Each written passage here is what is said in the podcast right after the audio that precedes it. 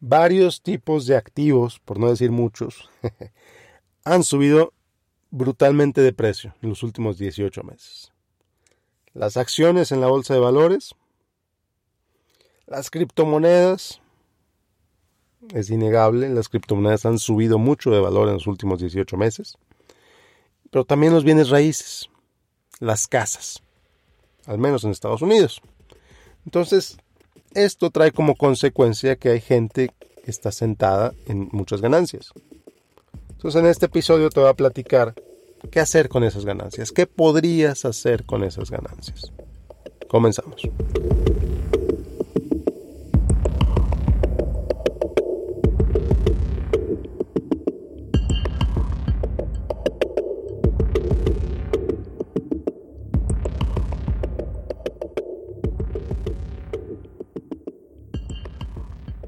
Bueno, pues bienvenidos a otro episodio de Dinero en Español. Yo soy Miguel Gómez, consejero financiero. ¿Y qué hacer con esas ganancias? ¿Qué hacer con ellas? Bueno, pues antes de empezar, te voy a decir, este podcast, este episodio, lo escucha mucha gente.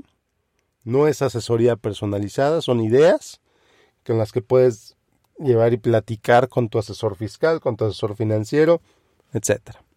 Bueno, entonces, ¿qué hacer con estas ganancias? Número uno, puedes no hacer absolutamente nada.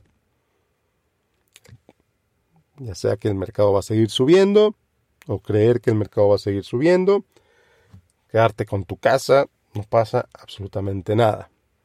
Ahora, que siga habiendo riesgos, pues sí, evidentemente si no haces nada, pues tu inversión se mantiene en donde está y cómo está. ¿Va a seguir subiendo? No lo sé. ¿Va a bajar? No lo sé. Pero no hacer nada es una opción. Y es una opción bastante razonable en muchas ocasiones. ¿Ok? Entonces, opción 1, no hacer nada. Perfecto.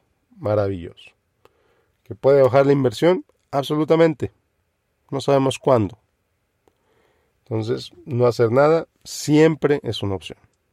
¿Ok? Muy bien. Segunda opción, ¿qué podrías hacer con esa inversión que ha subido tanto de valor? Bueno, pues dependiendo del tipo de inversión, evidentemente, si es una inversión bursátil, si es una inversión en la bolsa, puedes hacer varias cosas. La primera, la primera es rebalancear. ¿Qué quiere decir rebalancear? Que regresas tu portafolio a tu nivel de riesgo establecido.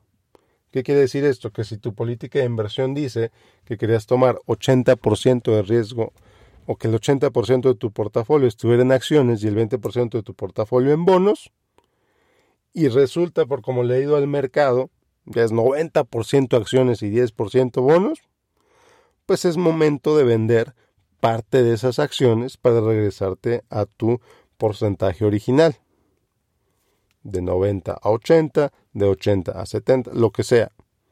Pero, ¿qué haces con esto? Reduces el nivel de riesgo. En efecto, tomas ganancias. Tomas ganancias de tu portafolio. Si sabes que esta parte ya no quiero que siga tomando riesgo, la voy a bajar a bonos. Los bonos generalmente tienen menos riesgo, pero bueno, eso podríamos pasar otras tres horas platicando. Entonces, primera opción en una inversión bursátil, reducir el riesgo a tu nivel de riesgo deseado. Segunda opción en una inversión bursátil, bajar el riesgo. Simplemente bajar el riesgo. ¿Qué quiere decir esto? Que bueno, a lo mejor tú tenías una proyección original que en tu portafolio decía que en cinco años ibas a llegar a donde estás hoy. ¿Qué quiere decir? Que ya te comiste cinco años, ya avanzaste lo que ibas a avanzar en cinco años. Entonces, ¿para qué seguir tomando riesgo? Bajarle ese nivel de riesgo porque ya llegaste a donde ibas a estar en cinco años y está bien bajarle el nivel de riesgo. Es aprovechar este mercado alcista para tomar ganancias, tomar parte de esas ganancias y otra vez bajarle al riesgo. Fantástico.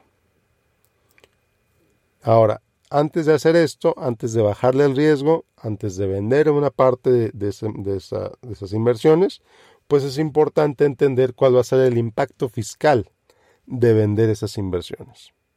¿Te va a generar impuestos? Si te va a generar impuestos, ¿cuántos impuestos te va a generar? Y esto es una calculadora muy sencilla, sin ningún problema lo puedes hacer eh, o lo puedes consultar con tu asesor fiscal, con tu contador, con tu contadora. Hay algunos asesores financieros que saben impuestos, puedes platicar a tu asesor financiero también. Muy bien, bueno, por ese lado, esas son las cosas que puedes hacer con tu inversión bursátil. Lo mismo aplica con Bitcoin, por ejemplo, lo mismo aplica con las criptomonedas, excepto, excepto, y aquí es bien importante que tú tengas bien claro cuáles son los sesgos que pueden impactar tu decisión de venta. ¿Qué quiero decir con esto? Que si tú eres alguien que dice, no, es que Bitcoin va a seguir subiendo, Bitcoin nunca va a bajar. Oye, espérate, es posible que Bitcoin baje. Es posible que esa cosa que compraste baje de valor, absolutamente. Y es un sesgo pensar que no va a suceder. Conozco gente que compró Dogecoin o Dogecoin o como le pronuncies hace tres años. Esa inversión se multiplicó por cientos de veces. Llegó a un máximo hace dos meses. Y le dije a esa persona, oye, ¿vas a vender? No, no voy a vender porque, porque va a seguir subiendo. ¿Y qué pasó? Empezó a bajar. Y siguió bajando. Todavía sus ganancias son brutales.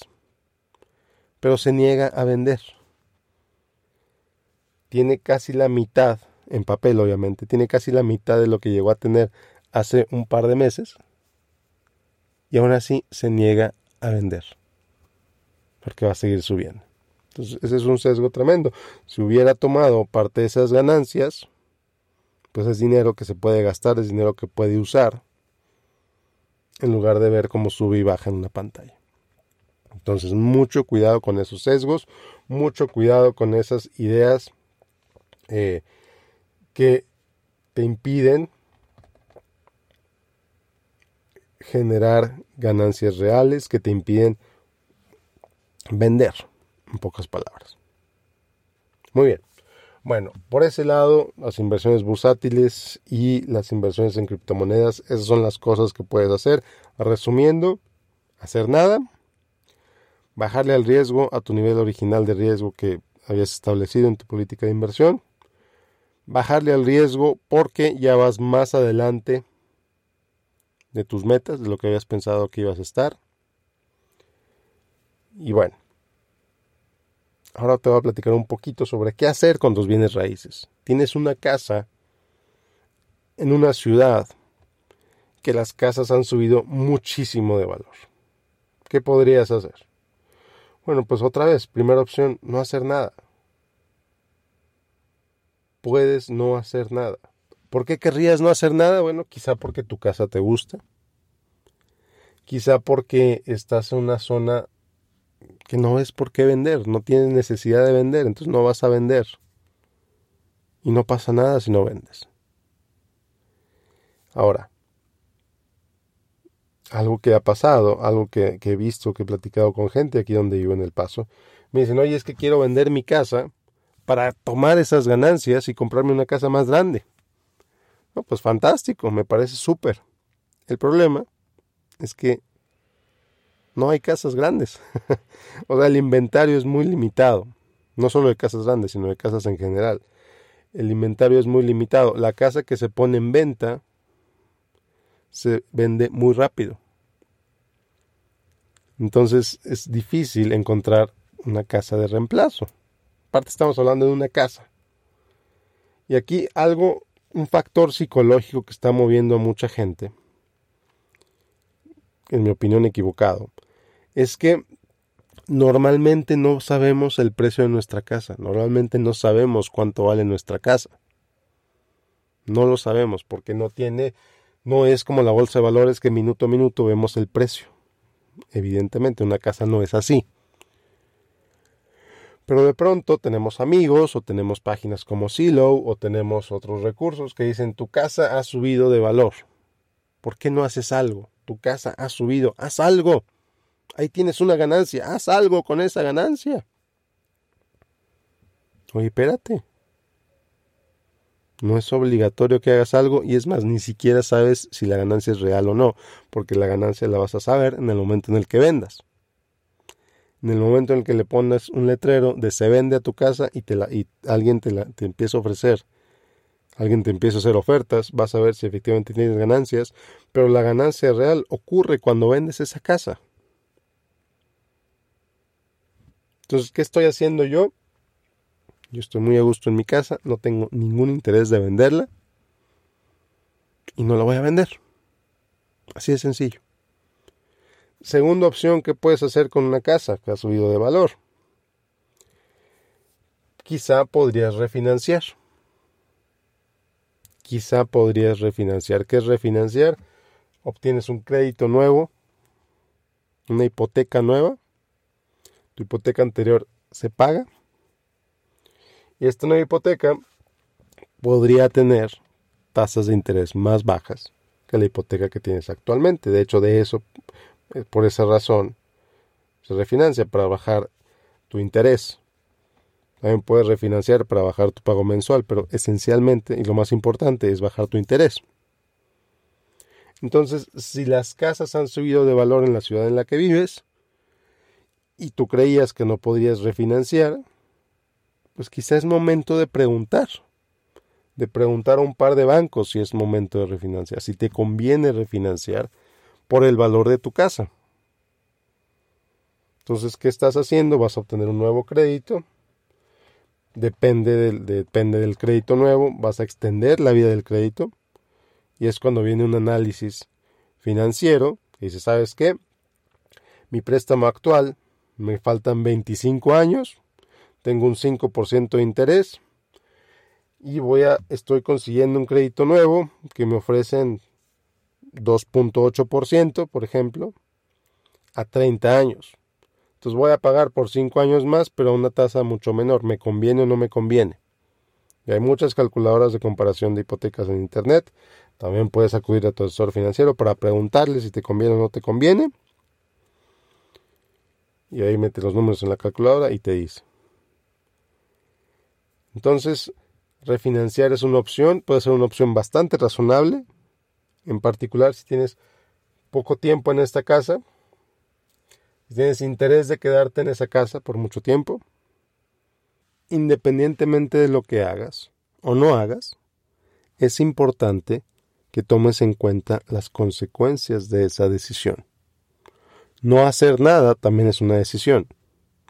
Entonces te invito, te sugiero, te recomiendo que hagas una lista de los pros y contras de las diferentes opciones que puedes tomar, que entiendas las consecuencias de las diferentes opciones que puedes tomar y entonces decidas, que tomes una decisión informada, que tomes una decisión pensada, consultada con tu equipo profesional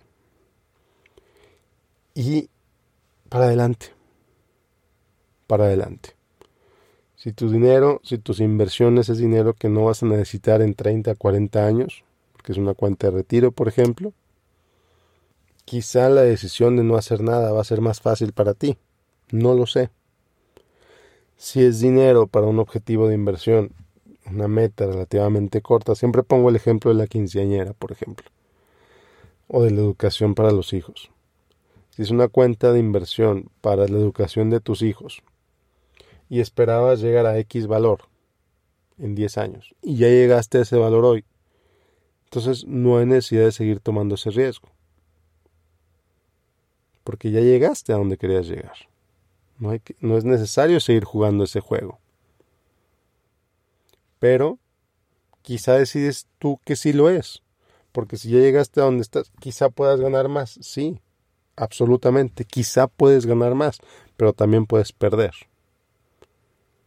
Entonces, considera que te beneficia más que siga ganando o que de pronto pierdas ese dinero o parte de ese dinero. ¿Qué vas a hacer si pierdes parte de ese dinero? ¿Cuál es la consecuencia de que esa inversión baje de valor? Y de ahí para adelante.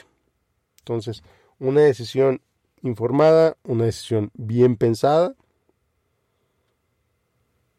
es lo que te ayuda a tener una vida financiera más sana. Y bueno, pues con esto me despido, nos vemos la próxima. Yo soy Miguel Gómez, consejero financiero.